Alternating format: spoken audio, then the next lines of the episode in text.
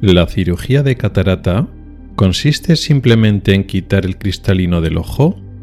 No, hay que preparar el saco donde antes estaba la catarata, introducir en su interior una lente artificial y luego ocuparse de las incisiones. Hoy te cuento cómo son los pasos finales de esta operación. Oculares, el podcast de salud visual con el oftalmólogo Rubén Pascual.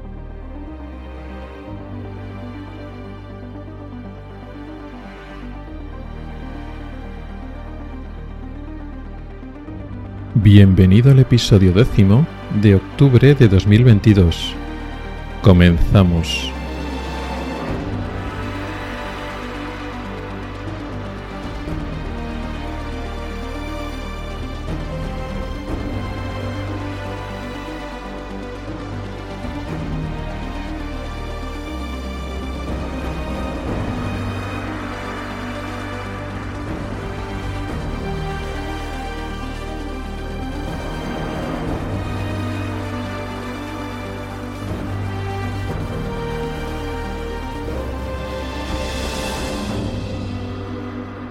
Bienvenido al podcast de Ocularis sobre salud visual y oftalmología. Soy Rubén Pascual, oftalmólogo y divulgador a través de este podcast y del blog ocularis.es. Este es el episodio décimo de la sexta temporada correspondiente al mes de octubre de 2022. Y hoy vamos a hablar, como tema principal, de la cirugía de cataratas, de la parte final. Hoy será la tercera y última parte de esta serie que estamos dedicando para hablar en detalle y en profundidad de la cirugía más importante de la oftalmología y una de las más importantes de la medicina. Vamos a ocuparnos de los pasos finales.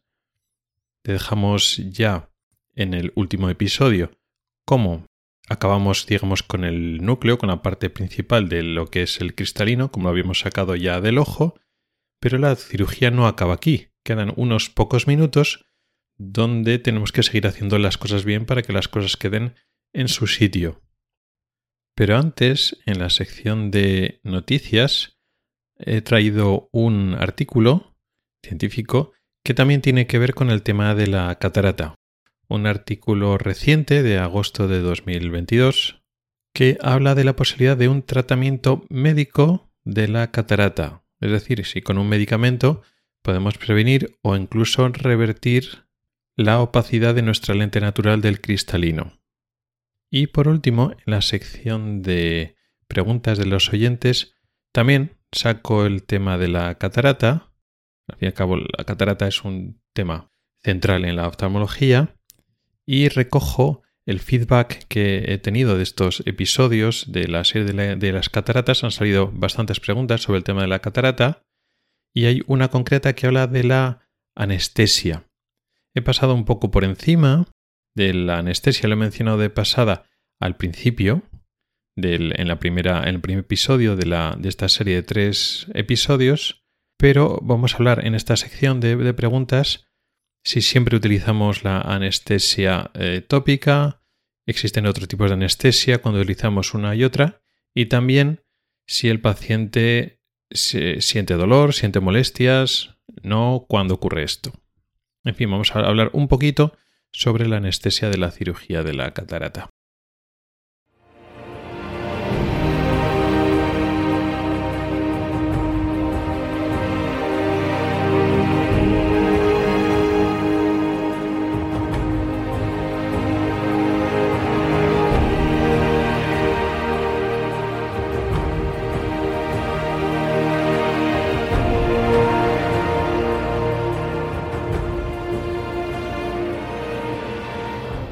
Como decíamos, en esta primera sección de noticias y estudios, traigo un artículo del mes pasado de la revista ANET Magazine que habla de la posibilidad de llevar a cabo un tratamiento medicamentoso tópico farmacológico en lugar del estándar que es el tratamiento quirúrgico.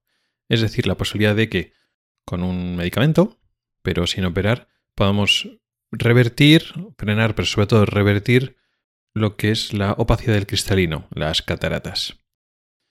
La verdad es que es un título, es un tema muy atrayente porque rompe, rompería uno de los principales axiomas de las, vamos a decir, verdades inmutables o verdades globales que tenemos en la oftalmología y en la salud visual, que es la catarata solo se puede corregir, solo se puede tratar mediante cirugía y ya está, y no hay alternativa. No quiere decir que toda opacidad del cristalino hay que operar inmediatamente. Hay opacidades del cristalino que permiten buena visión o por X causas, pues decidimos no operar de momento o dentro de las cirugías hay varias alternativas. En estos episodios estoy hablando de la alternativa estándar de facomisificación con la técnica pues más, digamos, el mayor consenso ¿no? en los países de nuestro entorno. Pero lo que sí que estamos de acuerdo es operación o nada. Y romper este paradigma, poder cambiar el axoma es muy atrayente, por supuesto. Tendría muchas ventajas el hecho de tener como alternativa a la cirugía un tratamiento menos costoso, con menos riesgos, aunque no es que tenga muchos riesgos, pero sobre todo el tema de los costes. Porque, bueno, en muchos países los costes de una cirugía de catarata pues no son tan fácilmente asumibles, teniendo en cuenta que muchísima población padece y padecerá cataratas. Entonces, bueno, he estado revisando ese artículo y también artículos similares que hacen referencia, ¿no? En ese artículo hacen referencia a estudios de hace varios años. Principalmente se basa en estudios del 2015 y 2017, que a su vez se basan en estudios anteriores.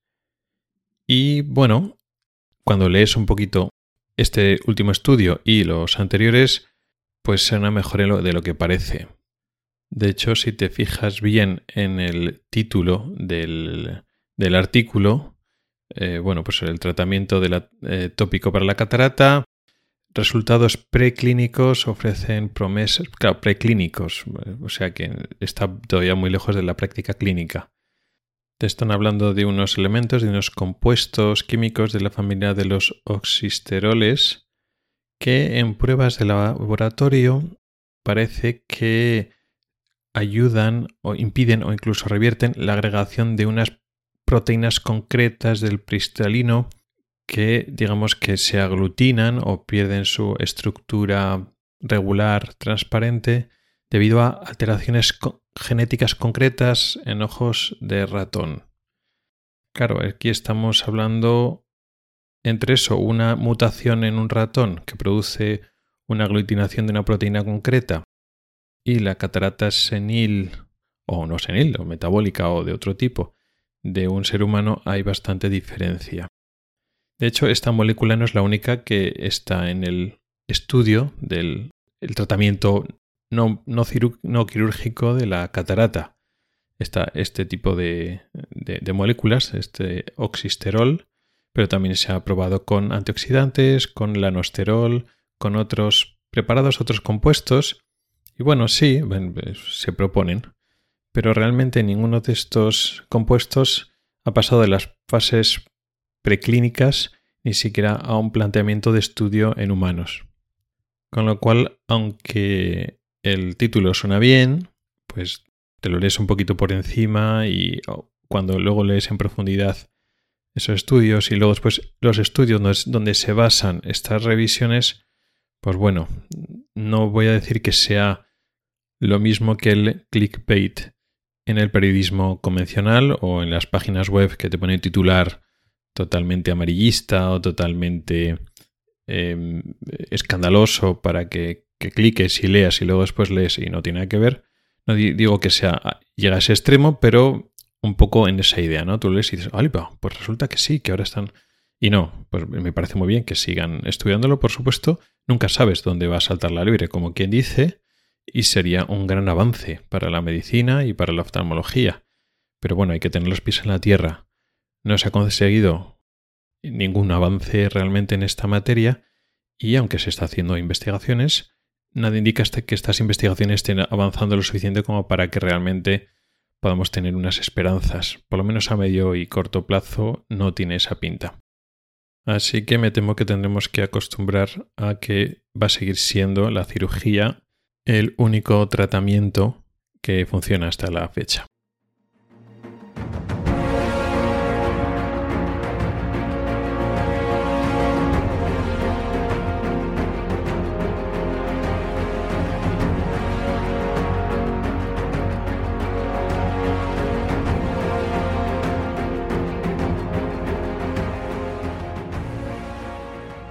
Y ahora ya sí nos metemos de lleno en el tema principal, que no es otro que la continuación y la finalización de la cirugía de la catarata. En el primer episodio hablamos de, digamos, los conceptos básicos y dimos los primeros pasos. En el segundo episodio, el anterior, estuvimos hablando de la parte central, es decir, cómo realmente quitamos la catarata o la mayor parte de la catarata, el núcleo y la mayor parte de la corteza de la catarata, que bueno, tiene su intríngulis. Eh, fue un episodio largo porque había que explicar las diferentes técnicas y los riesgos y las ventajas de cada técnica. Y ahora vamos a acabar con los pasos finales. Podemos pensar que con lo explicado ya eh, la otra vez, pues ya está, ya hemos quitado la catarata, pues ya apenas es salir del ojo y poco más. Y no es así.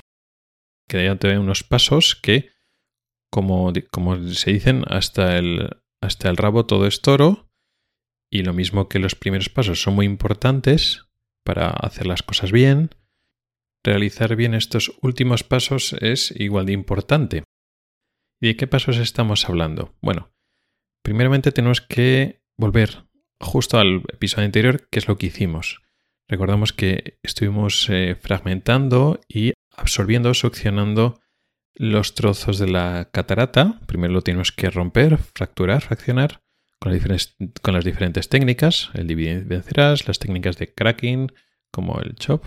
Y para eso utilizamos en la mano hábil, la diestra, si somos diestros, la pieza de mano del facoemulsificador, que es una especie de aspirador con un tubo de hierro que producía ultrasonidos y le rodeaba una especie de capucha de silicona que permitía, también irrigar, ¿no? Entonces un aparato que irriga eh, suero, irriga agua y luego absorbe, succiona por el, gran eh, tip, el gran, eh, la gran punta central que tiene una especie de agujero como si fuera una aguja y también produce ultrasonidos. Y con eso habíamos fracturado y roto y aspirado y hemos aspirado el núcleo y también una buena parte del epinúcleo que es esa parte de la catarata que está entre el núcleo y corteza y un poco de la corteza. La parte de la corteza que ha venido directamente y que estaba más pegada al núcleo y estaba más suelta ahí en, digamos, en el espacio dentro del ojo, pues lo hemos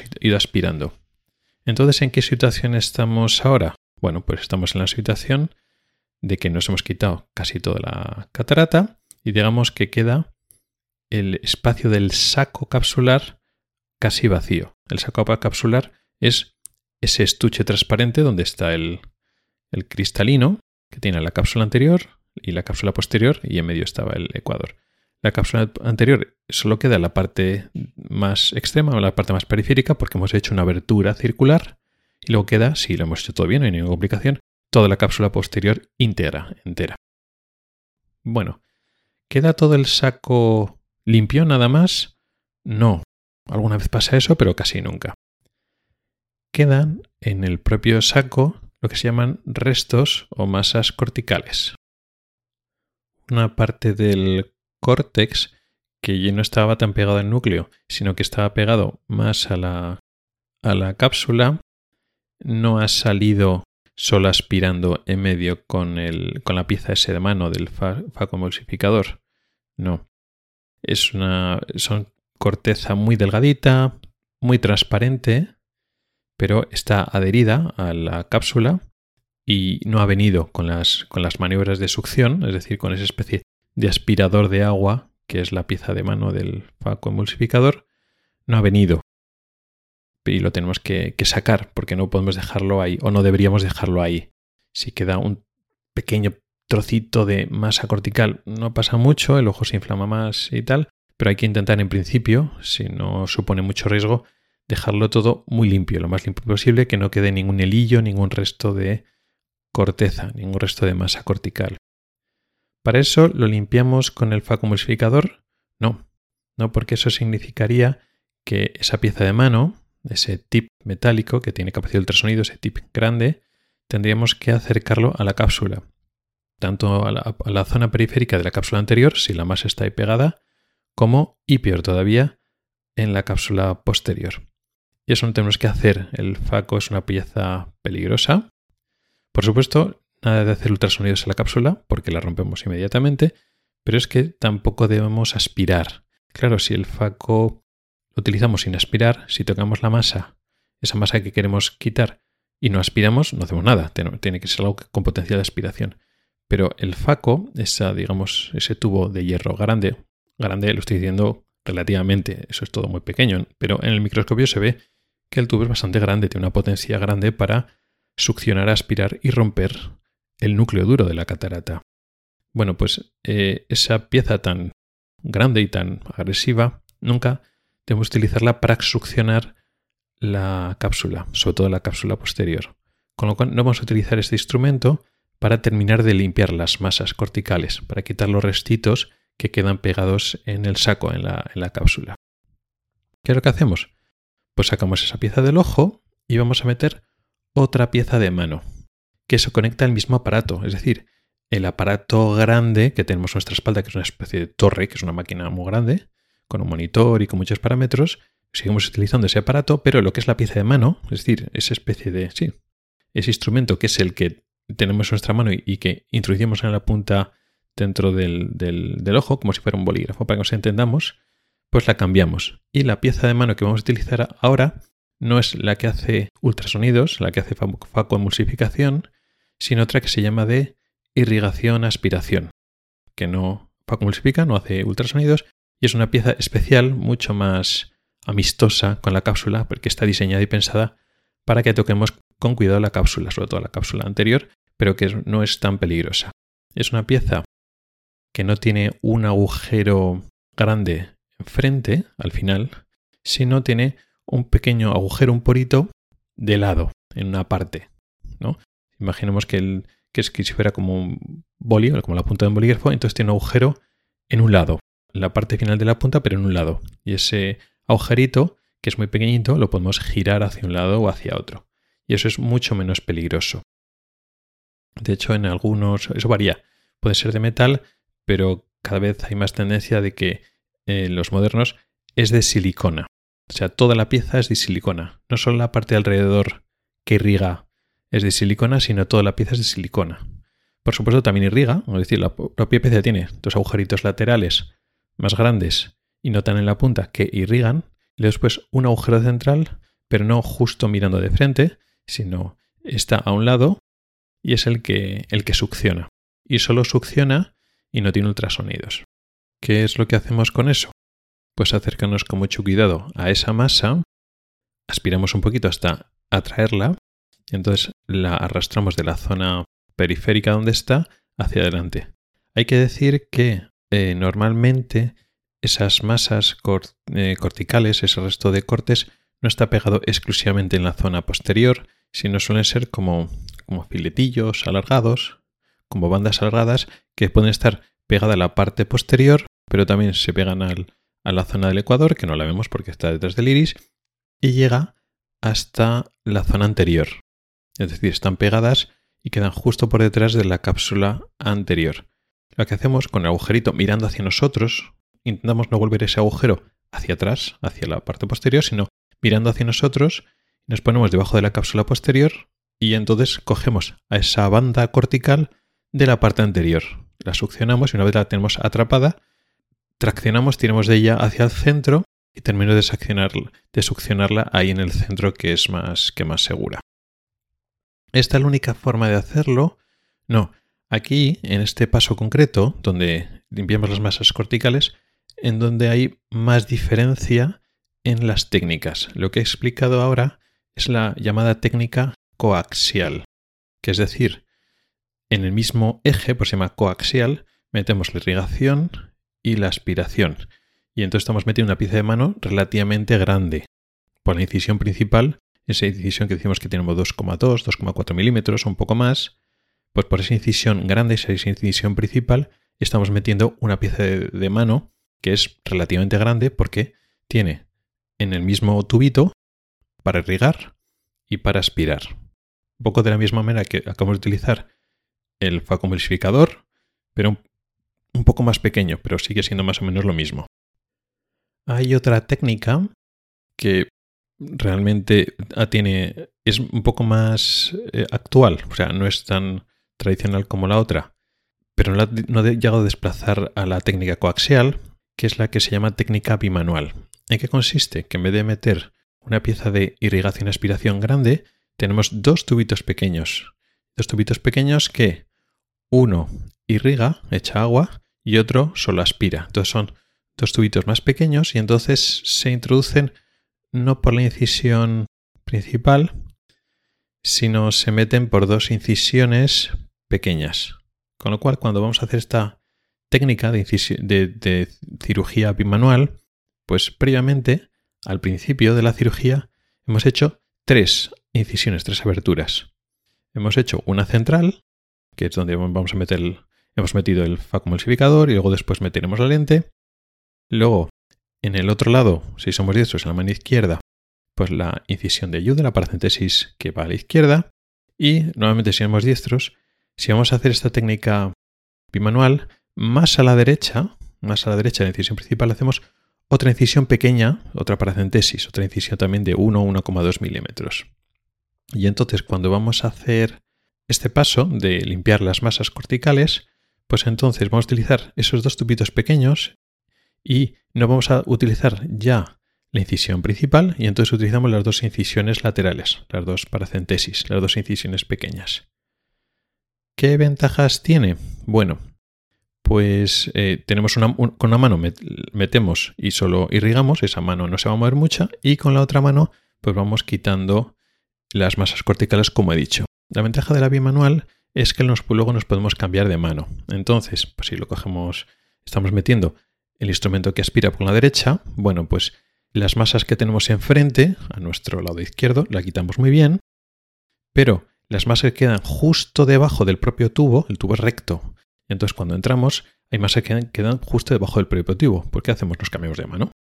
Entonces, pues metemos el instrumento que irriga por la derecha y con la izquierda, pues cogemos las masas que quedan enfrente. En ese sentido, digamos que sería más fácil. Claro, si usamos la técnica coaxial, es decir, metemos el instrumento grande, porque solo tenemos dos incisiones, no tres, bueno, pues eh, vamos quitando todo, pero la zona que tiene más, un poco más dificultad es justo lo que llamamos zona subincisional o las masas que se llaman subincisionales, es decir, las que están debajo de la incisión. Si nosotros metemos el tubo en la punta de, la, de, pieza esa de mano y entonces las, eh, las masas que tenemos justo enfrente de cuando entramos, pues perfectamente, las que están a los lados, bueno, pues giramos un poquito los lados, pero claro, las masas que están justo detrás, justo por debajo de, de, la pieza de manos según entramos, pues no se quitan con tanta facilidad. Tienes que coger un poquito de maniobra de muñeca, donde tienes que girar un poquito la pieza, engancharla y girándola la llevas hacia el centro. ¿Es muy difícil? No, no especialmente difícil. Eso es como, como todo. La técnica que dominas y que aprendes, pues bueno, le coges el truquillo y lo, lo haces. ¿Ventajas de la bimanual? Bueno, pues que no tienes que pelearte con las masas subincisionales, te cambias de mano y ya está. Ventajas de la coaxial, no tienes que hacer una incisión más en la córnea, con lo que supone, tanto al principio como al final de la cirugía, y no tienes que ir andando cambiando de, manos, puede ser una técnica más rápida. Pero bueno, no hay una claramente mejor y una claramente peor. De hecho, mucha gente pues, lo puede hacer de las dos maneras y tampoco hay tanta diferencia. Bueno, pues ya hemos limpiado el saco capsular. Las cápsulas anterior y posterior están totalmente limpias. Los hemos limpiado con este terminal de irrigación-aspiración que se llama OIA, como inteligencia artificial, pero, pero decimos así, irrigación-aspiración. ¿Qué es lo que tenemos que hacer ahora? Pues vamos a meter la lente dentro del ojo. Claro, la lente mide la óptica, es decir, la parte, digamos, de, lo que es la propia lente, por donde tiene que ir la luz, la zona óptica que tiene la función de, enfocar la, la, imagen, puede tener unos 6 milímetros y luego después tiene unas patas. Hay muchas configuraciones, pero lo más normal es que a cada 180 grados tenga unas patas y al final desplegada pues tener unas 11-12 milímetros la, digamos la lente de, digamos de anchura de diámetro total pero claro la incisión principal tiene 2 milímetros y poco ¿qué pasa? las lentes que utilizamos en la actualidad con la técnica eh, actual son lentes plegables, entonces hay que meterla plegada en el ojo. Entonces meteremos la lente plegable. Pero antes hay que hacer una cosa muy importante. Eh, tenemos que recordar mantener y abrir bien los espacios. Recordamos la base de, los conceptos básicos que hablé en el primer episodio de la serie de tres, es que una vez tenemos las incisiones abiertas, el ojo puede tener tendencia a colapsar. Tenemos que mantener los volúmenes del ojo. Hasta ahora, en el paso del episodio anterior, tenemos una pieza de mano que es el facomulsificador que estaba irrigando agua constantemente, con lo cual manteníamos los volúmenes, estamos metiendo el líquido que perdemos. Ahora, con el terminal de irrigación-aspiración para limpiar las masas, nuevamente es el mismo aparato el que está irrigando y nosotros controlamos la presión, con lo cual eso lo tenemos controlado. Claro, ahora sacamos la irrigación, aspiración, ese terminal, y ahora a la hora de, poner, de meter los, la lente y tal, ya no tenemos un instrumento que esté metiendo líquido en el ojo, con lo cual el ojo puede colapsar. Y además tenemos que abrir unos espacios, eh, concretamente el saco. El saco lo tenemos que dejar bien abierto, es decir, cuando salimos del, del ojo, que la cápsula anterior no se acerque a la cápsula posterior y se repliegue, porque tenemos que tener ese espacio concretamente, ese espacio en el, dentro del saco, bien abierto. ¿Cómo lo hacemos? Bueno, pues con, con la maniobra, con el truco que utilizamos al principio de la cirugía, con el viscoelástico. Entonces en este momento vamos a meter viscoelástico en el ojo. Pero sobre todo viscoelástico ahí abajo, donde antes estaba la catarata, ahora vamos a meter viscoelástico y abrimos el espacio. Abrimos el espacio sobre todo entre la cápsula posterior y lo que queda de cápsula anterior. Abrimos bien el saco porque ahí es donde vamos a meter la lente. También abrimos espacio en la, cámara anterior, ¿no? Abrimos bien espacio en todo el ojo para que no colapse y tenga buen tono y luego sea todo mucho más fácil. Así que cogemos una jeringa de viscoelástico y metemos la cánula de la, de la jeringa a través de la incisión principal o de la paracentesis, de la incisión auxiliar. Y dirigimos esa cánula abajo, cerca de la cápsula posterior, para abrir bien esa zona del saco. Cuando ya lo hemos abierto todo y estamos ya contentos, pues ya no metemos más, más viscoelástico y entonces ya nos dirigimos a meter la lente. ¿Cómo la metemos? Bueno, habría varias formas, pero la más importante a día de hoy, la más moderna, es meter la lente plegable a través de un inyector. De hecho, es muy habitual que ya la lente intraocular venga ya precargada en un inyector precargado y que no tengamos que, eh, nosotros eh, montarlo y cargarlo en el inyector. Por lo menos las lentes habituales, las que se llaman monobloque, no las de tres piezas. Luego después, cuando pues, queremos meter una lente especial o ha habido alguna complicación, pues a veces las lentes especiales, que son más grandes, un poco más rígidas, a veces hay que montarlas. Pero las habituales muchas veces ya vienen premontadas, entonces no hay que hacer nada. ¿Qué es un inyector? Bueno, pues eh, pues eso, un, una especie también como de, de, jeringa o de, sí, como una pieza de mano en el cual, pues con un mecanismo que puede ser, pues, tipo jeringa, es decir, con una especie de envuelo que empujamos, o a veces es una especie de rosca. En algunos casos incluso también es un mecanismo eléctrico que activamos con un pedal, aunque bueno, no, a veces no es lo más cómodo. Y entonces lo que vamos a hacer es introducir la lente que entra plegada es interesante que tenemos que meter la lente en el sitio correcto, es decir, en el saco. A veces eso no es tan fácil. De hecho, es muy habitual que por la propia anatomía el inyector entra torcido. Claro, una parte, lo que es el inyector entra desde la cama anterior de la incisión de la córnea, por la parte principal, y aunque lo dirigimos hacia abajo y está inclinado, pues sí. La parte de la lente que entra primero, que sale en primer término inyector, ese es, esa sí que está inclinada hacia abajo y esa sí que entra dentro del, saco si lo hemos apuntado y lo estamos colocando bien. Pero la parte final que entra finalmente del, del inyector queda por la propia, la propia posición del inyector queda más alto, queda en cámara anterior. Con lo cual es muy habitual, casi la norma, que según hemos colocado o hemos metido la, la lente en el ojo, sacamos el inyector y tenemos que utilizar alguna de las herramientas, alguno de los instrumentos de manipulación para terminar de colocar la lente. La lente entra plegada, entra plegada y tarda unos segundos en desplegarse poco a poco. Entra como si fuera, como decirlo así, como un barquillo, por decirlo así.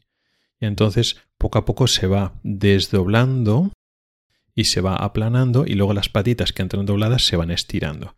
Eso tarda unos segundos. Aprovechamos cuando todavía está doblada y es más fácil de manipular. Y con el viscoelástico, como todo esto está lleno de viscoelástico, va todo más lento. Y entonces la colocamos en su sitio y nos aseguramos que esté completamente dentro del saco capsular, las dos patas. Y a veces pues lo podemos rotar y girar y asegurarnos que estén justo debajo. A veces no nos queda tan claro, a veces pensamos que una pata se puede quedar debajo del iris, pero por encima, por delante de la cápsula anterior, y eso está mal, entonces tenemos que colocarla correctamente.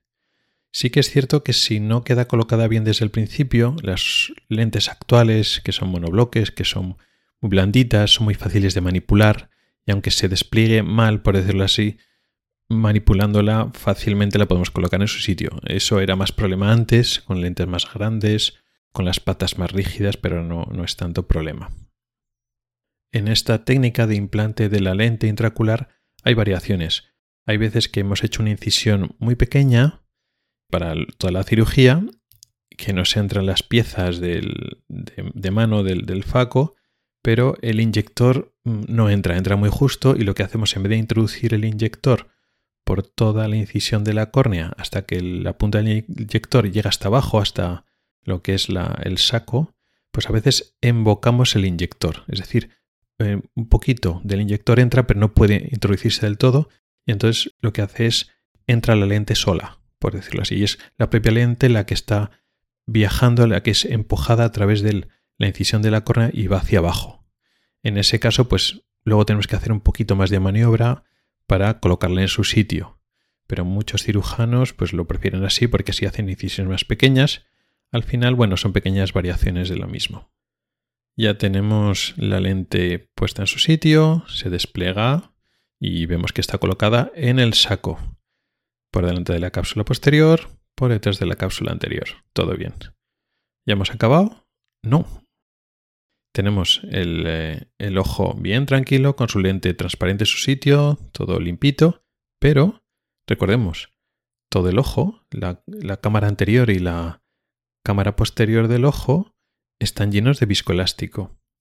No es una buena idea dejar viscoelástico ahí, porque eso va a producir un aumento de la presión intraocular unas horas después de la operación. Entonces tenemos que limpiarlo, tenemos que quitar todo el viscoelástico de ahí. ¿Cómo lo hacemos? Con la misma pieza de irrigación-aspiración que hemos usado unos minutos antes para limpiar las masas corticales, nos sirve igualmente con otro programa, con otros parámetros, nos sirve igualmente para aspirar. Es decir, vamos a sustituir el viscoelástico, que lo aspiremos por el agujero de aspiración, lo sustituiremos por el líquido de irrigación, que es básicamente agua con unos iones, con unas sales, y, así en el ojo no va a quedar casi nada de viscoelástico. Entonces metemos la, terminal, la pieza de mano de irrigación y aspiración, y apretamos con el pedal para ir limpiándolo. Intentamos limpiar bien con los recovecos, por los lados, cerca del ángulo, es decir, entre el iris y la córnea. Y a muchos también intentamos limpiar por debajo de la lente. A veces queda viscoelástico debajo de la lente que a veces no sale tan fácilmente. Hay varias maniobras, a veces con el instrumento que tenemos en la media izquierda, empujamos hacia abajo o movilizamos un poquito la lente, la movemos un poquito así para que el viscoelástico salga de los lados. Otros también hacemos una maniobra que es metemos la punta de esa irrigación aspiración por debajo de la lente, hay que desplazarla un poquito, hay que un poco manipular un poquito, es una técnica que que un poco coger el truquillo. Algunos lo hacen, otros no lo hacen, tampoco es algo esencial. Y cuando estamos seguros de que hemos limpiado el viscoelástico, pues ya estamos a punto de terminar la cirugía. ¿Cuál es el penúltimo paso? Asegurarnos que las incisiones quedan estancas. Es decir, que cuando sacamos todo el, material, pues el ojo queda cerrado y no pierde agua. A veces ocurre directamente porque sí, es decir, salimos con todo el material y el ojo no colapsa, es decir, de forma espontánea, no se va escurriendo líquido dentro del ojo por alguna de las dos o tres incisiones, si hemos hecho tres pero la mayor parte de las veces por, asegurarnos, lo que hacemos es lo que llamamos hidratar las incisiones. ¿Qué es eso? Pues con una cánula con suero las acercamos a las incisiones y esa propia cánula, en vez de meterla por la incisión para meter eh, agua dentro del ojo, que también podemos hacer, podemos llenar el, el, ojo lleno de suero para que tenga buen tono, pero la dirigimos dentro de la propia incisión a una esquina y a la otra esquina, a un borde y al otro borde, y empujamos con el émbolo de la jeringa de tal forma que el, líquido, ese agua, se mete en el propio espesor de la córnea. Y entonces producimos una especie de, de edema. Y entonces vemos que se blanquea un poquito justo esa zona, esa zona de córnea en vez de ser transparente se queda un poquito blanca y lo que hace es aumentar el volumen. Es un edema, es como si fuera un hinchazón. Al aumentar el volumen cierra la herida. Entonces hacemos en la incisión principal, podemos hacer la incisión de ayuda en la paracentesis o en las dos si tenemos dos incisiones de paracentesis. Y con eso miramos si con eso es suficiente.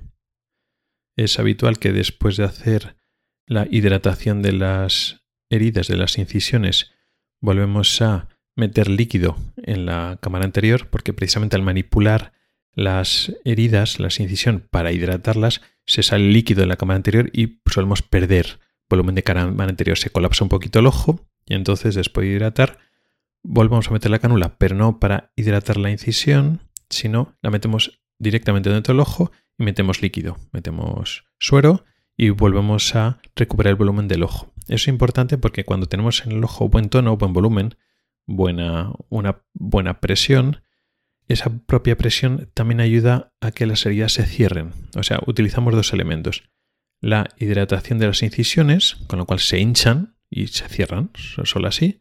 Y ya, como las propias incisiones, cuando las hemos hecho al principio, las hacemos con una inclinación tal que tienen una especie de mecanismo valvular, de tal forma que cuando dentro del ojo hay una presión suficiente, la propia presión cierra la herida. Y entonces pues, lo que hacemos es aumentar la presión del ojo para que, digamos, se favorezca ese mecanismo valvular. Pues seguimos haciendo eso, a veces es muy rápido, a veces lo hacemos así y sigue perdiendo un poquito. Bueno, pues seguimos hidratando, rellenando un poquito el ojo, hasta que poco a poco, mm, a veces hay que darle medio minutito, un tiempo a que este el ojo se, se calme hasta que la arquitectura de la incisión, sobre todo la incisión principal, que es la que más fuga, se restablezca y se quede regular y en todo ya suficiente. En raras ocasiones, la actualidad casi en muy raras ocasiones, pues no es suficiente. Y por mucho que hidratamos, la herida y tal, pues la herida no se cierra. Y entonces tenemos que dar un punto, tenemos que suturar la incisión de normalmente la principal o a veces no, a veces la paréntesis. Eso es más habitual cuando ha habido una cirugía más complicada, cuando hemos manipulado, cuando hemos tenido que meter una lente especial que es más grande, con lo cual hemos tenido que la incisión principal ampliarla. Entonces en vez de dos y poco, pues casi 3 milímetros. Y ya, como ya no es una herida hecha de una sola vez, sino que hemos hecho una incisión y la hemos ampliado, ya esa arquitectura, la forma de herida, de esa herida principal, ya no es tan regular, ya no es tan, tan lineal, tan bonita. entonces a veces no coapta tanto y entonces tenemos que dar un punto, una sutura, que eso le quitaremos unos días o unas semanas después en el posoperatorio. Pero ya digo, actualmente la cirugía de catarata no complicada con esta técnica habitual ya es raro. No es habitual que tengamos que dar uno o más puntos en la córnea. Pero si tiene que hacer tampoco es que sea una complicación. Bueno, pues se da un punto y luego ya se quitará más tarde. Y con eso hemos acabado casi. Queda un último paso cuando ya está el ojo estanco, las heridas están cerradas, el ojo está estable, y es poner un antibiótico dentro del ojo, lo que se llama antibiótico intracamerular dentro de la cámara anterior del ojo. Entonces, pues eh, el instrumentista nos pasa otra, otra jeringa con otra cánula y la metemos normalmente por la incisión, una de las, de las incisiones eh, pequeñas, las paracentesis, y metemos normalmente, ya es un poco rutinario, 0,1 mililitros de cefuroxima, que es un antibiótico. Esto es un poco la norma y hay mucha evidencia científica de que habla de este tipo de antibiótico y bueno, igual no en todos los países, pero en Europa por lo menos es lo que se usa y creo que en Estados Unidos también. Y ya cuando hemos puesto el antibiótico, la ceproxima, eh, dentro del ojo, entonces ya sí que hemos acabado la cirugía. Entonces ya quitamos el, el instrumento que sujeta los párpados, el blefarostato, y luego ya eso, quitamos, mientras ya vamos hablando con el paciente, decimos que todo bien, le quitamos el paño que está adherido a esa zona de la cara y ya habríamos acabado la cirugía. Normalmente, cuando ha sido eh, sin complicación y no hay ningún elemento que así lo aconseje, no solemos tapar el ojo. Es decir, el paciente sale con el ojo destapado y luego se empezará a echar los colirios, las gotas, la medicación eh, que necesite, pero se va con el ojo destapado, abierto y ya sin ningún problema. Normalmente ni siquiera ponemos ni pomadas ni nada. Salvo eso, si ha habido una complicación, ha habido alguna herida, alguna erosión, bueno, pues la cosa cambia, pero en la cirugía totalmente normal, normalmente el ojo sin pomada, sin taparse, sin ningún tipo de parche ni nada, sino sale directamente con el ojo abierto.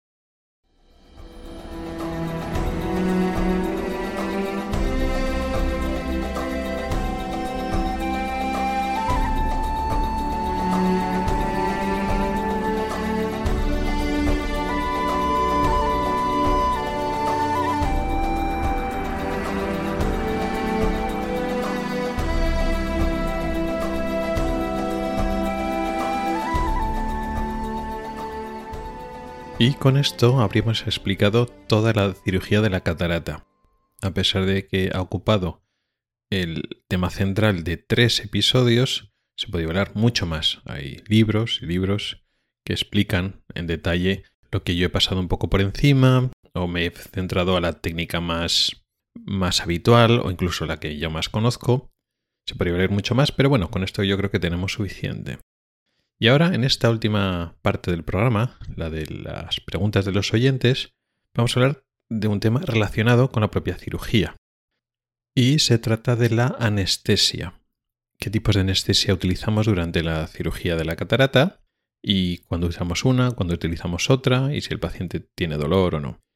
Bueno, como he hablado al principio, de forma estandarizada utilizamos lo que se llama anestesia tópica, con gotas reforzada con, aunque decimos solo tópica para abreviar, siempre es tópica más intracamerular, es decir, echamos gotas de colirio y con eso dormimos la córnea y parte de la conjuntiva, pero sobre todo la córnea, que es la parte más importante porque vamos a hacer heridas, incisiones en la córnea, que puede ser muy doloroso si están sin anestesiar, pero con la gota de anestesia la córnea está totalmente, pues eso, anestesiada no se siente absolutamente nada de lo que es la propia incisión. La anestesia intracamerular la usamos de refuerzo, pero no sería realmente muy necesaria, porque las estructuras que vamos a ir manipulando y tocando principalmente, es decir, la causa del cristalino y el propio cristalino, la propia catarata, no tienen terminaciones nerviosas. Si tocamos y manipulamos el iris, sí que haría daño, pero idealmente no tenemos que tocarlo. Pero aún así, pues casi siempre se utilizan anestesia dentro del ojo durante los primeros pasos de la, de la cirugía. Con esto sirve para la gran mayoría de los pacientes. ¿Con esto sienten dolor? Casi ninguno. ¿Puede sentir alguna molestia? Pues dependiendo, hay algunos ojos un poco más sensibles que los cambios de presión, cuando metemos esas piezas de mano que irrigan y que puede producir cambios de presión del ojo, puede notar alguna sensación de distensión, alguna molestia. No es lo habitual, pero puede pasar. Sí que es cierto que pacientes que vienen muy nerviosos o que son muy aprensivos, pues eso, las pequeñas sensaciones que puede dar esos cambios de presión la perciben como dolorosas o muy incómodas y es igual a veces el propio miedo el que produce eso. ¿Qué puede producir una sensación más real de, de incomodidad o de daño? Precisamente si uno está muy nervioso, pero le molesta el párpado o la zona de la conjuntiva pues que está desde el párpado y la, y la zona afín. Cuando mm, no acepta o no lleva bien ese instrumento que utilizamos para sujetar el párpado, el blefarostato. El blefarostato, pues la zona de contacto con los párpados es blandito, pero no deja de ser una pieza de metal. Entonces, cuando alguien está relajado y abre el párpado, el blefarostato no hace una presión especial, Pero si estamos nerviosos y nos queremos defender, es decir, cuando sentimos la luz fuerte cuando sentimos el agua, intentamos cerrar el, ojo, pues no podemos. Y claro, si intentamos hacer fuerza contra el blefarostato, pues nos hacemos daño, porque es una pieza de metal que tiene, está, digamos, eh, abierta a una apertura concreta. Hay diferentes tipos, porque hay unos de muella y hay otros que son de, tornillo, pero en general, si queremos luchar contra el blefarostato, es decir, si queremos forzar cerrar el ojo, eh, no podemos. Y a veces es inconsciente, no nos damos cuenta, no, si yo dejo el ojo abierto, ya. Lo quieres entrecerrar, porque como te sientes nervioso, o te molesta el agua, o te molesta la luz, pues quieres hacer el gesto de entrecerrar el ojo. Y no, necesitamos que el ojo esté bien bien abierto para tener un buen campo de cirugía. Y la mayor parte de las personas que dicen que sienten dolor es por eso, por ese aparato de los párpados, el blefarostato. Y viene sobre todo de los nervios. En ese contexto, más que una anestesia especial, lo que necesitamos es que el paciente se tranquilice. Y ahí juega un papel importante dos cosas. La premedicación, muchas veces en muchos hospitales ya hay de rutina. Una premedicación con un tranquilizante a todos los pacientes o la posibilidad de tomarlo depende de cómo esté el paciente antes, se le ofrece o el personal que está antes pues valora y dice, pues mira, viene tranquilo, mira, viene un poco nervioso, le das un tranquilizante que no es que el paciente se duerma, para relajar los nervios y entonces el paciente entra más relajado. Esa sería una opción. Y otra opción es la sedación o la asistencia anestésica del anestesista que nos ayuda durante la cirugía, aun con el paciente, digamos, despierto, sin que sea una anestesia general, por decirlo así. La otra opción es, eh, aparte de la anestesia tópica, que es la que hemos hablado, más o menos premedicación o sedaciones, la anestesia local. Entendiendo por local, porque la anestesia tópica técnicamente es una anestesia local. Pero cuando hablamos de anestesia local, en este contexto nos, referimos normalmente a lo que llamamos retroperivulvar, que significa una inyección de anestésico que se inyecta en la zona que rodea el ojo, una inyección a través del párpado, una o dos inyecciones a través del párpado o a través de la conjuntiva, y entonces el anestésico se queda alrededor del ojo o, detrás del ojo. Es una anestesia más profunda y además impide el movimiento del ojo. Entonces cuando estamos operando con anestesia normal en gotas, el, el, paciente puede mover el ojo y entonces necesitamos la colaboración del paciente para que ojo, deje el ojo más o menos quieto. De esta forma, con la anestesia inyectada, digamos, local, pues no hace falta que el paciente sea tan colaborador porque ya el ojo está paralizado. Hasta cierto punto, porque no siempre conseguimos esa parálisis completa. Digamos que esta anestesia local sería un paso intermedio entre la tópica y la general. Sí que es cierto que hace unos años esta anestesia inyectada era más habitual. De hecho, primero hubo esta, la inyectada, y luego después pasamos a la tópica. Entonces a la tópica al principio eran los pacientes solo los muy colaboradores y a la mínima que el paciente se movía un poquito, no estaba muy seguro, pues pinchábamos. Eso con el paso de los años se ha ido desplazando y ahora en la, cirugía de cataratas casi nunca hacemos esta anestesia pinchada. En otras cirugías sí, en las de retina por ejemplo sí, pero en estas mm, ya cada vez tiene menos espacio. Porque a poco que colabore el paciente, ya lo hacemos con tópica. Si está un poco nervioso, con tópica, más sedación y tal.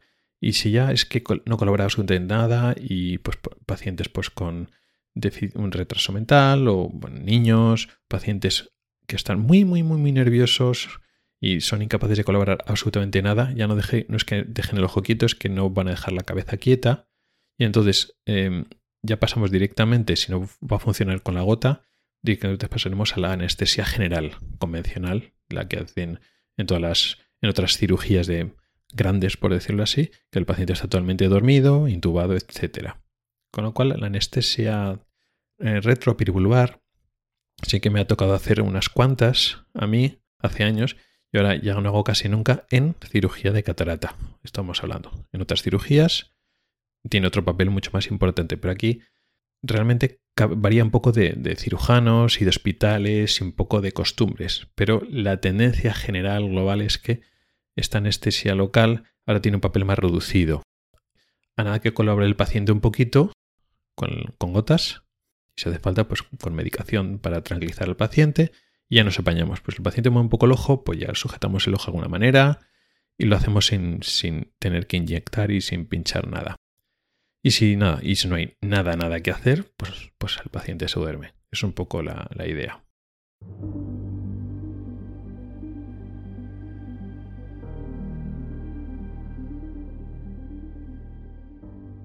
Y con esto llegamos al final del podcast de hoy. Un podcast que pone el punto final a esta serie de tres episodios que hemos dedicado a hablar en profundidad de la cirugía de catarata. Una cirugía muy bonita, muy especial, muy diferente de otras cirugías. Aquí es una cirugía muy elegante, no hay sangre, todo es muy, muy, pequeño. Hace falta pues un talento y una experiencia importante se tardan unos cuantos años hasta dominar esta técnica y, salga, y que salga con seguridad, pero es muy bonita, sobre todo muy agradecida. Tiene muy buenos resultados para el paciente en general. También hoy hemos hablado, hoy ha sido un poco monotemático de cataratas, pero diferentes temas.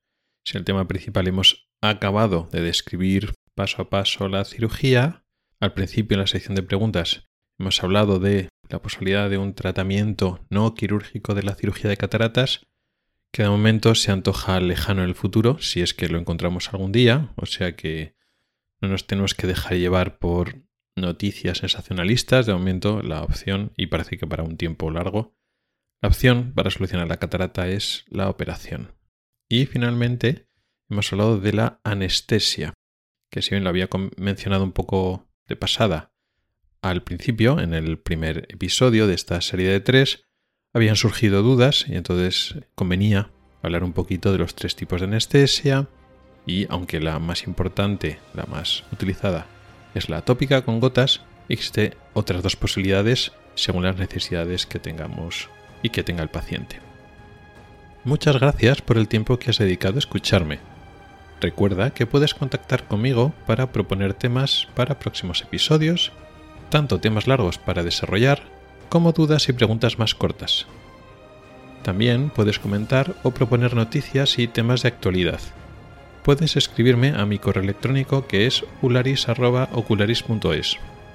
También puedes hacerlo a través de Telegram, Twitter, Facebook o LinkedIn.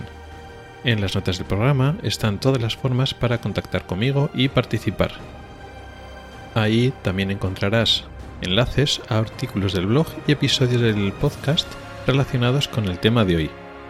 Hasta el próximo episodio.